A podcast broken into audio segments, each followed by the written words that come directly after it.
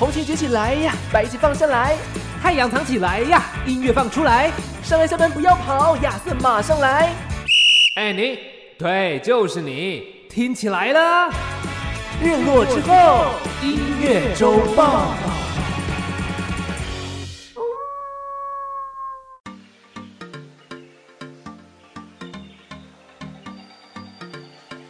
我是尚恩，我是亚瑟，为你这周的播放清单上点色。日落之后，音乐周报还不听爆？太爆太爆了！声音有爆吗？不知道。可以的，爆起来。为什么要用这样子的开场呢？是因为今天要做一个难得的曲风主题了啊！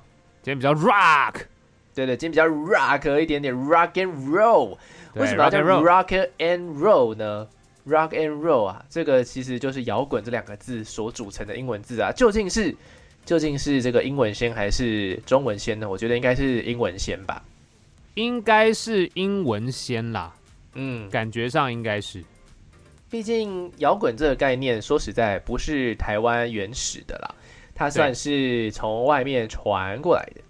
可以这么说，因为摇滚，你看，如果以中文这字面翻译的话，因为摇滚听起来不像是个可以理解的字词啊，哦，很像是一个小孩子在床上打闹的感觉，又摇又滚，对，在那边摇，在那边滚，对不对？你就想说，哎，怎么会跟曲风有关联？不过应该就是因为从外面这种所谓 rock and roll，然后翻译过来，你就会觉得，哎，摇滚，摇滚，然后就合理化，就变成一种曲风，因为国外就叫曲风，就叫摇滚嘛，就是这样来的。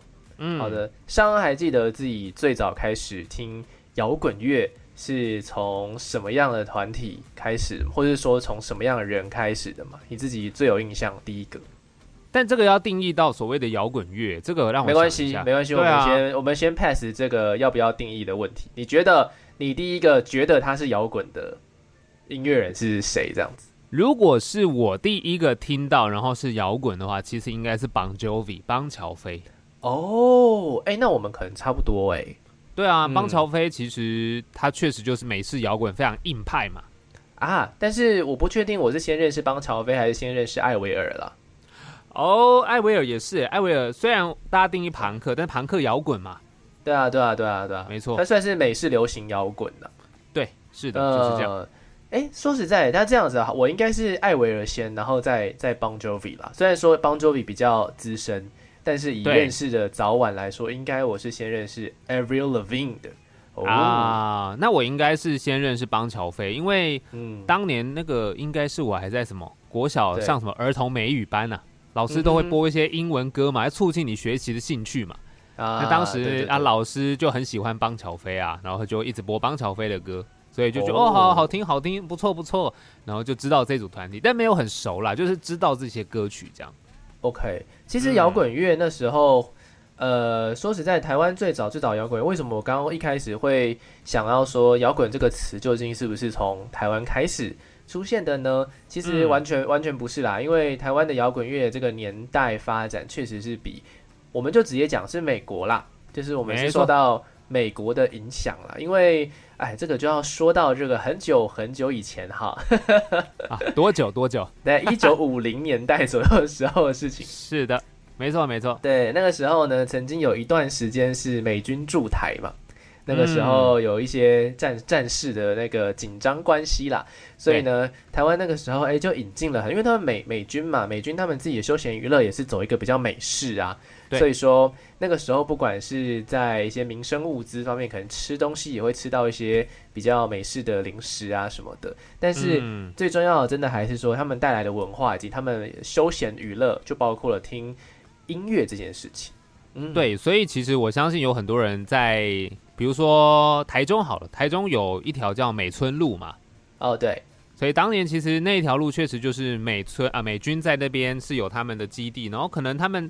你知道美国人，然后在这个可能当兵从军，他们还是会有放假休闲的时刻，他们就会去一些像是一种比较休闲的，比如说 pub 啊，吼小酌两杯，然后唱唱歌、听听音乐，把这样的文化带进来之后，其实，在台湾也流行起来，才会造成后来。当然那时候摇滚乐有进来，不过比较多的是引起了后来所谓的就是比较你知道弹吉他风格叫民歌时期吧？嗯，民歌是民歌时期是在呃摇滚乐进来之，应该说美国的音乐西洋音乐进来之后才发生的事。因为民歌是说大家想要开始去唱自己的歌，想要开始自己自己创作，有点像是反派那个呃。西洋音乐刚进来的时候，大家都在翻唱国外的歌的那一种风气。我们想要有自己的作品，所以后来才会有民歌这样的一个时代嘛。不过呢，今天就是想要来跟大家好好的聊一下摇滚乐这个东西。那美式摇滚乐大概就是一九五零年代，那我们就以年代来讲嘛。那个时候来台湾的，其实有几个传播方式。因为其实说实在，我们人呢，一般人呢，老百姓啊。跟他们的那些军人呐，大部分是军人嘛，对不对？呃，对，没错。其实没有太大直接的这个接触关系啦。那为什么会传到一般老百姓，然后变成大家的一个呃新的音乐体验呢？其实跟很多东西有关系。第一个就是刚刚上恩讲到了这个叫做休闲娱乐，对，没错。休闲娱乐就是美国有所谓的 club，叫做俱乐部，对，俱乐部。然后他们就是因为就放假没事的时候，或者是下班呢没事的时候，就会去俱乐部嘛。俱乐部里面就会放歌嘛。对，所以说那个时候，哎，那个一般的民众也可以去这些地方，所以说，哎，就会听到一些呃美国的摇滚乐。那后来嘞，后来其实还有一个很重要的东西，就是是什么？上恩，你不妨猜猜看，有什么东西在那个时候的传播能力非常的强？你说在那个美军还在台湾的时候吗？嗯，或是他们影响，然后啊，对他们，他们带过来的东西，其实他们带过来的东西。你这样一讲，我只会想到一些物资，哎，我就听到一些爸爸妈妈会说啊，都用那个什么麻布袋做尿布，这 那个那个好像是不得已吧？对，就会有这种尿布的部分。但你说，你说，你说的是音乐部分，是不是？是的。哦，其实其实还蛮蛮好想象的，说实在，是什么？是什么乐器吗？对对对，现在有一个台湾，其实有一个电台，有台了。它大部分是以它部分是以西洋音乐为主啊，哎啊，它它当年的话就是美军电台，是没错。所以说那个时候的美军电台最常放的其实就是当时的摇滚乐啊，对，就是西洋歌嘛。那那时候西洋歌其实很多的摇滚风格的作品，所以大家带进来之后，大家可以除了在 club 之外，因为这以前电台是非常的兴盛的。哦，真的哎，其实在我到到我的小时候都还是非常兴盛的啦。哦，对我小时候也蛮常听电台，然后我印象中也蛮深刻，因为以前我们景广的确也是有前辈们，他们就是会做这种西洋流行音乐，然后是非常非常知名的。没错，没错，嗯。而那个所以说啊，这个在传播音乐的这个这一块来说，摇滚或之所以会在台湾扎根的一个很重要的原因呢，其实跟这个广播电台也是。非常有相关。不过啊，说到摇滚乐这件事情，我们刚刚说它是如何去做传播。当然，大家为什么会喜欢摇滚乐呢？上来你觉得呢？为什么会喜欢摇滚乐？其实我觉得它有一个很直接，跟也许跟其他音乐不一样的是，摇滚乐其实很叛逆啊，你知道吗？哦，没错，它是有很多很多的思想或者是反叛在里面的。就可能你对于生活有很多不满，或者是你觉得这个现状你。不满意，其实很多人会透过音乐来传递。可是，在以前比较多，可能从也许黑人音乐、爵士啊，或者是后来后来饶舌，当然有很多啦。可是饶舌其实也是受到摇滚乐的影响，在那种态度上面，所以以前可能比较多是情感方面的。可是后来摇滚其实它的态度很多时候是跟社会是反面的，就是你社会有很多很多的。不公不义的事情，那这些音乐人就把它透过音乐呈现出来。所以当时以前那时候，美国有流行很多的所谓的社会运动，没错，那都会有一些音乐的搭配，或是音乐人就是会去参与，然后就把这些歌曲呢，算是让大家推波助澜吧，传递他们的理念啊观念，透过音乐。所以摇滚乐为什么会喜欢？主要原因我觉得是因为它有很多叛逆的成分在里面，然后有时候大家听了就觉得哇。好过瘾，好棒，这样子，没错没错。而且那时候摇滚乐其实有呃想要反抗的东西，主要其实有两个方向，我觉得啦，个人觉得大概最大就是两个方向。第一个当然就是政治，对，哦，就是没错，对于那个时候的政治体制啊，就是可能太专制啦，或者是说对于国际的一些现状啊什么的，对于人权的问题啊，通通都可以透过这个歌曲当中去唱出来。像是呃这个美国有一个很有名的。这个叫做应该算是摇滚歌手吧，他应该挺摇滚的。嗯，虽然说他很多都可以挺民谣的，他叫 Bob Dylan 啊，没错，Bob Dylan，没错没错，他其实呢就是在这个政治这一块，其实常常就会透过音乐嘛，然后去比较间接的方式发表自己的这个想法，对不对？对，没错。对啊，另外一种反抗呢，就是反战了。啊，是没错，反战，反抗一些战争的发生，因为就会有很多人的过世嘛。其实一路到现在这个时代，像是 Coldplay 之类的乐团，他们也都还是有继续产出一些反战的歌曲。嗯，当然啦，像 Coldplay，其实摇滚乐团，比如说呃 Green Day 也有，他们曾经有一张专辑，蛮直接的嘛，就叫 American Idiot 嘛，就是直接。就是我骂你，这是美国，你这人怎么可以这样子呢？这个政府怎么可以这样子？直接把它作为专辑的名称，所以你就知道，其实，在那样子的呃曲风跟他们要传达很多很多的概念或是观念在里面的时候，很大的一个部分其实也要社会的包容性是够的，你才有办法容纳这样的音乐产出。没错，没错。呃，每一年呢，其实从大概是一九八三年的时候，嗯。就有一个东西突然间出现，有一个概念突然间出现了。哦，什么概念？这个概念呢，就是有一群人呢，他们呢集合了一些像是呃音乐杂志的一些编辑啊，像是一些音乐制作人呐等等的，他们就一起就创办了一个东西，叫做摇滚名人堂。啊，没错。嗯，摇滚名人堂这个是真的是有其堂啊。啊，对，是真的有这个地方哦，哦，不是只是一个概念而已。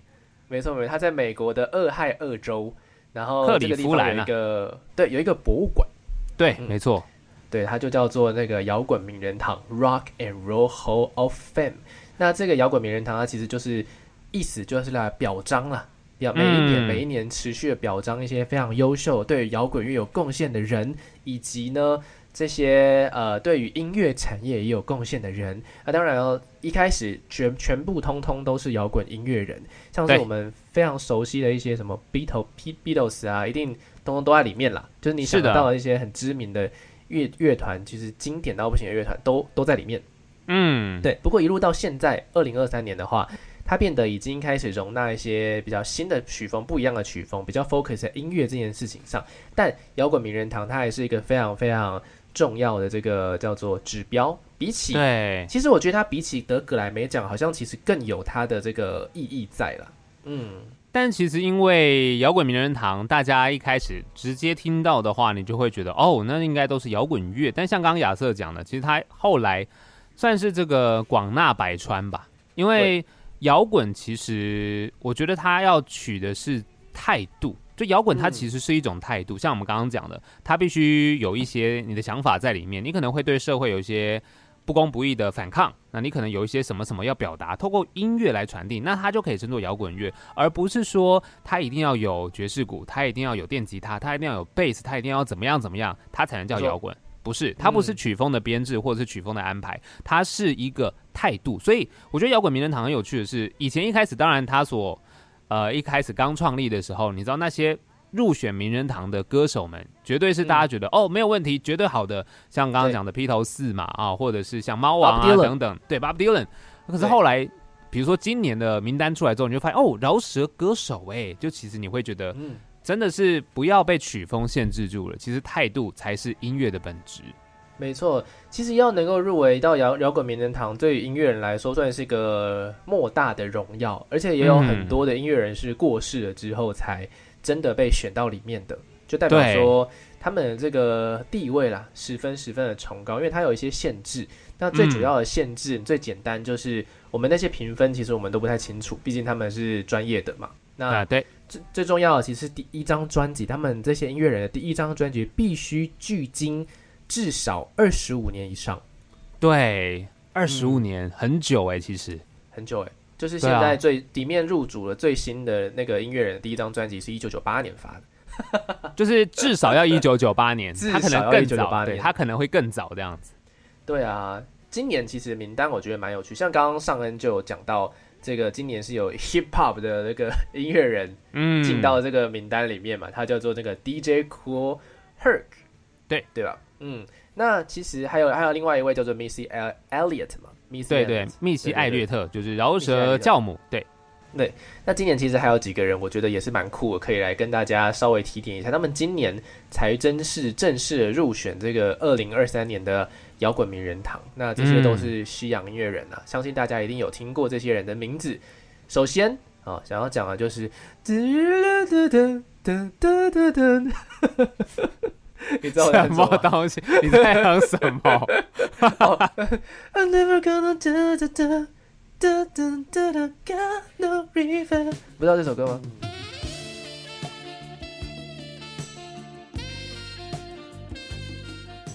我听过啊，这首歌啊你唱起来很像 Michael Jackson 哎、Careless Careless Whisper，那个前面那个萨克斯风一下，你就知道对，This is George Michael。没错，就是嗯 George Michael、但你会想说，哇，没想到 George Michael 这样子的一个非常厉害的歌手，到今年他才入围，才正式的被入选成为摇滚名人堂的之一啊。对啊，怎么会这样子呢？他都过世那么久了。对，但嗯毕竟他们评分标准我们不知道嘛。哦，对，也是。啊，所以那另外一位 OK 啦。嗯，我个人有看到的是，这次也是一个大亮点。我就想说，他应该也要早就进去了才对，毕竟他今年已经九十岁了。哎呦，九十岁，对，他是那个乡村音乐的开始的代表人物之一耶，哦就是美国乡村音乐，他叫 Willie Nelson。嗯，对，他的歌真的，你你一定有听过，你一定有听过几首。那我就是不一一说，因为我以前做过民歌节目，我每次都会介绍到 Willie Nelson。对啊，哇，九十岁真的耶，哇，那还有一位我觉得蛮有趣的，不知道大家在这个哎是去年的事了吧？应该是去年哦，还前年、嗯啊，《怪奇物语应该是去年吧，感觉》像是去年，嗯去年嗯第四季的《怪奇物语》了。嗯，，对，没错，不知道大家有没有看到这听到你你如果有看第四季，你一定有听到这个歌手的歌疯狂的出现在这部剧里面，因为它是这个剧里面非常重要的一首歌。然后这个音乐人呢，今年是六十五岁，他叫做 Cat Bush。对，那那首歌就是《Running Up That Hill》，其实也是因为这个剧的关系，这首歌是重新回到了那个 Billboard 告示牌的 Hot One Hundred，就是百大单曲榜里面，很厉害，很前面哎，好像我记得好几个礼拜吧，都是前五名哎，嗯，这首歌已经是一九八五年的歌了。哇，然后一九八五，在二零二二年的时候，这个是几年啊？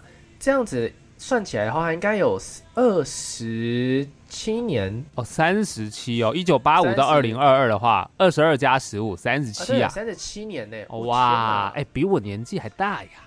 哪哎、真的哎，在你出生前的歌，然后现在又真的。上，好厉害哦！哎、其实我觉得这就是很厉害的地方，因为音乐现在你知道以前的传播跟现在传播方式不一样，很多的嗯。以前的歌啊，现在年轻人其实没有听过，啊所以那他们可能透过了一些不一样的方法，比如说搭剧或者也可能抖音或是哪里，它重新出来之后，或者是迷音，它就又成为了现在年轻人的宠儿，啊，所以这个是很有趣的啊！音乐它是嗯。可以重新在不一样的时代赋予他第二次生命的。对，如果好不好？因为如果呢，台湾呐、因为美国这是美国奖嘛，那如果呢，台湾也有摇滚名人堂的话呢，哎、究哦，竟大家会觉得说，哎，谁会入围这个摇滚名人堂呢？来跟大家复习一下，它需要有什么样的特色？那当然说最好就是摇滚乐嘛，当然哦，对于唱片的产业有一定程度的贡献，而且嗯，他们好像还蛮重视一个东西，叫做他要很有名呐、因为哦你如果音乐很厉害，但你不有名，好像也不会入围。呃，因为其实讲实在话的，你不有名，对社会的影响力其实就没有那么大。对对对，没错没错。嗯然后要二十五年以上第一张专辑，哎呀，二十五年其实是个坎啊。这个坎真的是挺大。究竟有哪些音乐人呢？我们下段分解。没错，呢，要来听什么歌呢？听首我觉歌，得歌，我们来听一下这个非常非常早啊。它其实，在入主摇滚名人堂这件事情来说，它算是一个大前辈的一个角色了哈。没错，没错，我们刚刚其实一直有提到他的名字，一九八八年的时候入选的，那么他叫做 Bob Dylan。来听他这首歌，算是应该是听不听摇滚乐的人都听啦，还是 Like a Rolling Stone。听到这首歌曲是来自 Bob Dylan 的《Like a Rolling Stone》。Like a Rolling Stone。今天聊的主题呢，跟摇滚有非常非常大的关系。但我们想要来 focus 在摇滚名人堂这个非常重要的这个荣耀。对，嗯，那讲到台湾哦，其实我觉得大家可以直接去先联想看看，你想得到的摇滚名人堂会是谁？我觉得必须要先说哦，很多人可能会直接联想，也许啦，可能会联想五月天，对不对？哎呀，可是五月天还太不符合了，对，太 young 了，太 young。五月天你们还就是你知道还太嫩了，真的哎，五月天是一九九九年吗？对，一九九年，所以你就想说哇，啊五月天对我们来讲其实已经出道很久了，对不对？天团年等级了。结果对，要等到明年才能进入讨论名单里面，还真没想到。对，所以今天不聊五月天，好不好？你可能会直接联想五月天，那其实讲摇滚乐，你可能就你知道习惯啦，把它联想到乐团嘛，对不对？通常会先这样子想，没错。对，通常会先想到乐团去，所以如果五月天不行，你就要再往前一点，还有哦什么团嘞？还诶、有什么团嘞？还有什么团嘞？这是一个好问题。比如说，我可能会先想到，嗯，最直接的就是伍佰啦。哦，五百500 China Blue，对，五百 China Blue，哎、他们很厉害，他们第一张专辑是一九九二年哦，是伍佰老师自己当时还用吴俊霖呢。哎呦，吴俊霖呐，对，吴俊霖，你可能现在想说吴俊霖是谁？但伍佰好不好？就是同一个人不要忘记。知道为什么为什么他叫五百吗？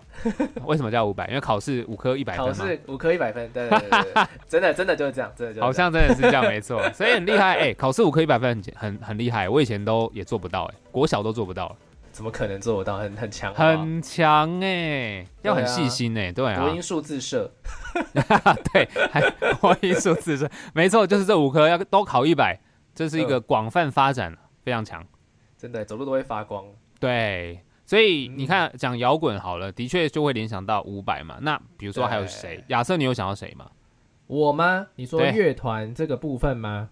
其实我觉得不一定要乐团呢，因为乐团真的嗯会很局限。我想到一个更早的，他们算是，哦因为其实啊，刚才有稍微提到，一开始是受到美军的影响，那时候美国音乐进来嘛，其实那个时候的台湾有一些摇滚乐蠢蠢欲动，但没办法真的发、嗯。发行自己的作品，为什么呢？知道为什么呢？为什么？因为两个字啊，哪两个字？戒严呐、哦哦，不是没钱了，哦是戒哎、严，哎没钱什么意思？发专辑要钱啊，也也是啦，是哦哦对对啊，戒严的确，所以你知道戒严时期，我们刚刚讲摇滚乐其实有很多很多对于社会的批判在里面，所以啊。戒严当然就不容许你这样的音乐出现嘛。对啊，所以八零九零年代之后才会有，而且尤其是九零年代是最多的啦，因为啊，对这个戒严正式结束是一九八七年嘛，所以说到后面才开始这个百花齐放了。对大家都音乐，嗯，嗯，可以透过音乐表达内容啦。我想到了一个算是比较早啊，比较早哦，期，他们是民歌转摇滚乐的一个先驱的人物啊，他们是华，丽转身啊，对对对对，就在今夜我要离去。我觉得他们这一段时间也挺摇滚的，哦，秋秋合唱团。天哪，秋秋哎，对呀，在好像去年还前年，这个其中一位团员就因为过世嘛，所以他也得到这个叫做呃金曲最佳年终身贡献奖。对呃没错秋成，啊，秋成大，哥，是嗯，对吧？也算是摇滚乐吧，这么说也是有道理的。没错。对啊，那然后其实再讲到摇滚的话，我觉得啦，曾经有一组团体啊，里面的四曾经有一组团体，他们呢，如果是用这个团体的身份是没办法入围的，可是他们这嗯。团体啊，四个人都拆开之后，四个人都可以入围啊，嘿，嘿，这这很厉害。想象谁啊？这个团体叫做纵贯线啊，哦 哦，哦哇哎因为我把那个年代拉得太远了，你知道吗？对对对现在算是新团呐。纵贯线非常新，所以 纵贯线是不会入围的。可是纵贯线这四个人呢，哎，李宗盛、嗯罗大佑嘛，然后再来加一个这个张震岳、周华健，没错，这四个人都可以哎。都可以啊。但里面以摇滚著称的，恐怕就是罗大佑跟这个张震张震岳，对，就是他们两个是最、最像摇滚乐的啦。啊。但是你说，比如说有名，或者是其实周华健也有，周华健的风格是很多元。李宗盛当然比较、哦对，李宗盛当然大家印象中比较知道的是可能一些都会情歌，可是他也有风格是你可以把它当成是，也许是摇滚乐吧。就是他还是有那种风格的，他帮女生写的那些都会情歌都很棒，可是他自己也是有摇滚风格的啊、对对对对，所以这四个完全可以。罗大佑的话，应该就是他在这个《知乎者也》这张专辑的时候吧。对，一九八二年他的第一张，台北不是我的家。所以合理吧？罗大佑嘛，那个大佑老师最近也发了新专辑呢。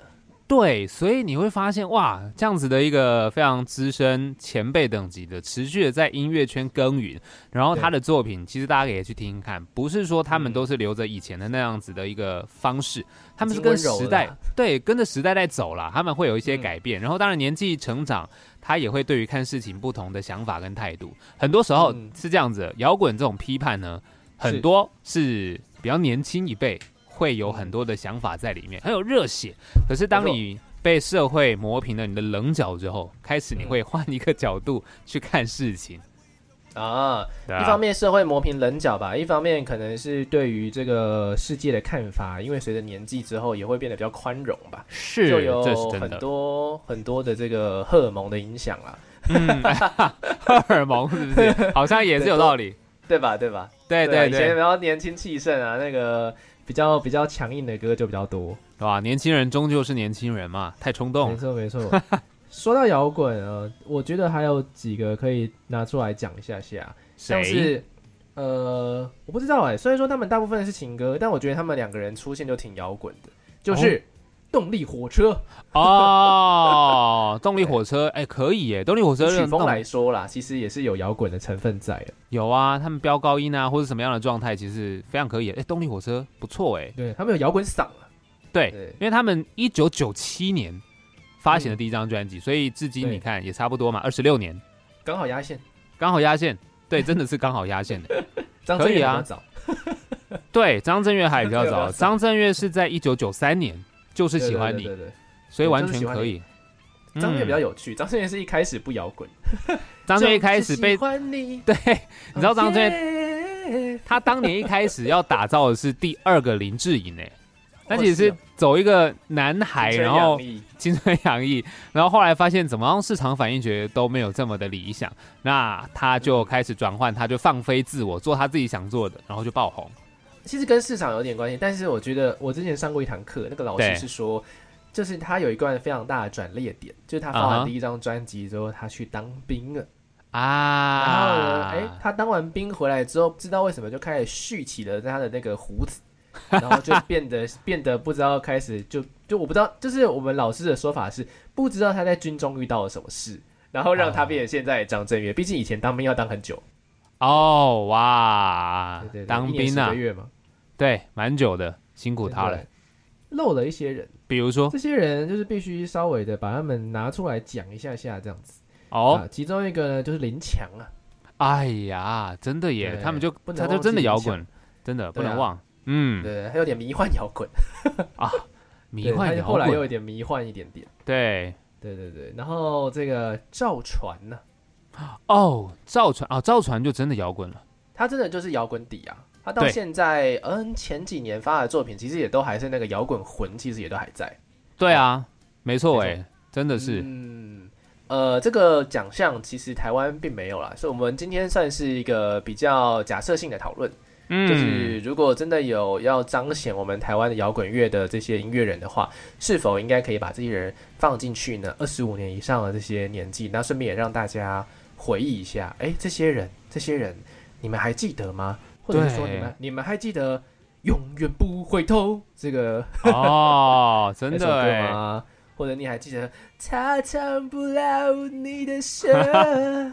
红真蚂蚁、对啊，七匹狼、红蚂蚁，或者东方快车，对啊对，我们讲了这么久。怎么样真的？有一个人一直没讲到，这是不行的，真的。来说说呃大，大家大家脑袋里面是不是如果跟着有刚刚跟着我们一起在讲，我们讲了很多音乐人，对吧？这些音乐人都是非常的有名的，对但是我们一直没讲一个人啊，这个人才是这个他的歌真的是也是非常非常的摇滚的哦，而且他的摇滚乐曲还大部分都自己创作。是谁？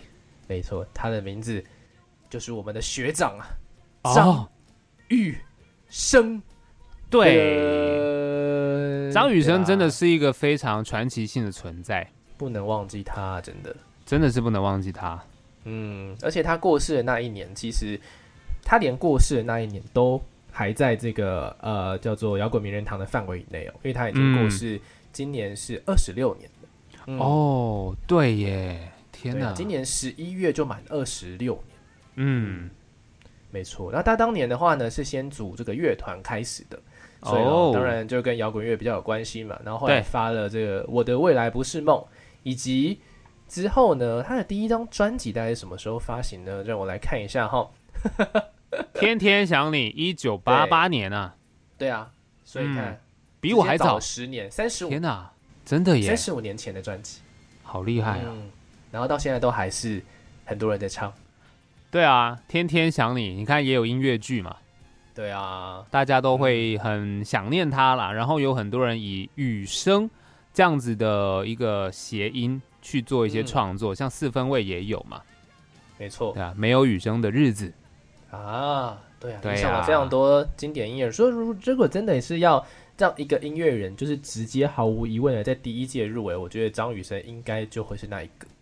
对，就是他嗯绝对是不能被忘记，因为他的影响力真的太庞大了，有太多的人，一直你看他过世到现在这么久了，他的音乐作品到现在这么久了，还是一直被传唱，然后很多人喜欢去翻唱啊，或者是有音乐剧的呈现，其实这都是表示他真的对于这一代的音乐影响力非常大。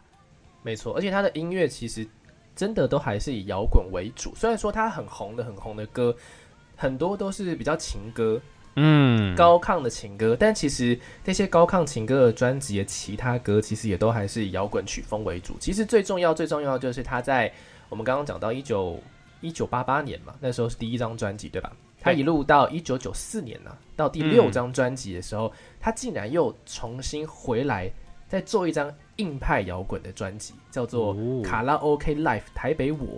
然后这张专辑呢，真真甚至就是再回头，就是以音乐为主，而不是以市场为主，在做了一个真的是，就是以音乐人的观点来看都非常非常一致好评的一张专辑，但是就是卖的没有很好这样子。啊，对没错，但是他对于摇滚的坚持其实是不畏市场的挑战的。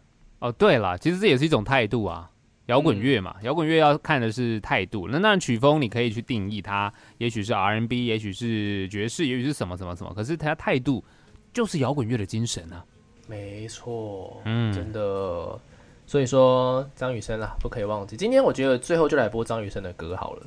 对，我觉得是嗯不能忘记他，因为我们刚刚讲了，当然很多人，那你喜欢的也不一定。可是张雨生，我觉得应该是一个最不会有争议，就以这个频段来说的话，是最符合大家的希望的。没错，没错。嗯就来放一下，这个是第六张专辑啊，叫做这个卡拉 OK Life 台北我这张专辑里面其实也收录一一两首，哈，虽然大部分是摇滚，一两首比较没那么摇滚的歌，然后也比较红，哦，你说没那么摇滚比较红这样。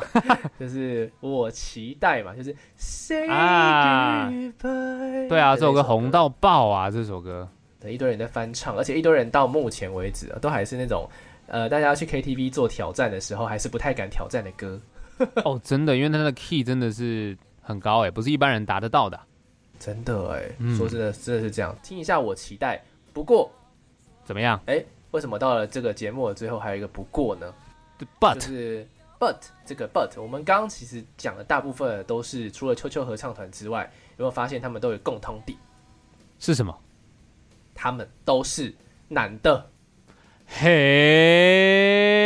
真的哎，嗯，嘿，女 rocker 我们最后最后要给这个女生一个一个版面，哦，毕竟她也是毋庸置疑的一个摇滚女生呢、而且根据我刚刚所查资料，她刚好就是符合她已经第一张专辑已经二十六年，哎呦，是谁？没？错，没想到那么久，对不对？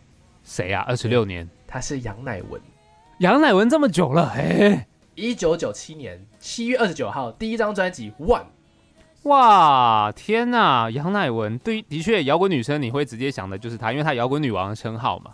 没错，但我还真星星堆满天就是这张的，哇，哎，我真的没有想到这么久嘞！对吧？是不是？天呐，乃文姐厉害我，在我在查的时候，我也想说，你有这么久？你有这么久吗？哇，真的有哎！我的天呐，对啊一九九七年啊！他第一张专辑的时候，哇，那个时候才二十三岁啊，有个样啊。真的哎，哇！二十三岁，他的他的唱腔就这么的这个成熟，很有他个人特色跟魅力啊！真的哎，那他其实想要讲的就是他最近也发行了新专辑哦，乃文，他最近也发行了自己的全新专辑，听过的朋友就是业界的朋友了，嗯，都说精彩到不行，因为他找了非常非常多厉害人一起来合作。对，有我已经有耳闻了，对，有找到这个。连我们刚刚提到的伍佰老师都找来合作了哈。哦呦，太厉害了！feat 伍佰哦，这张专辑其实是全 feat 的专辑。对，没错。对，feat 这个对象包括了 Jade、傻之与白痴、伍佰、欧雨山、Crispy、佛跳墙、落日飞车、守夜人、黄冠中、I mean us。哇哦，嗯，对，太厉害，就这么厉害，真的哎。你知道杨乃文真的是一个很神奇的存在，就是他的摇滚乐，然后。一直一路从以前到现在，还是你听得出来他的成长跟改变。对啊，很强哦，很强啊，真的很内敛的改变。对，他不是那种很狂放的摇滚了，他现在的摇滚是内心的那种态度，而且他好帅哦。对啊，他是他就是男生女生看了都觉得帅的人。对啊，真的很帅。对啊，没错。女生好像确实是稍稍少一点。张惠妹算吗？不算，阿密特才算。可能算 阿密特是可能阿密特可能就是。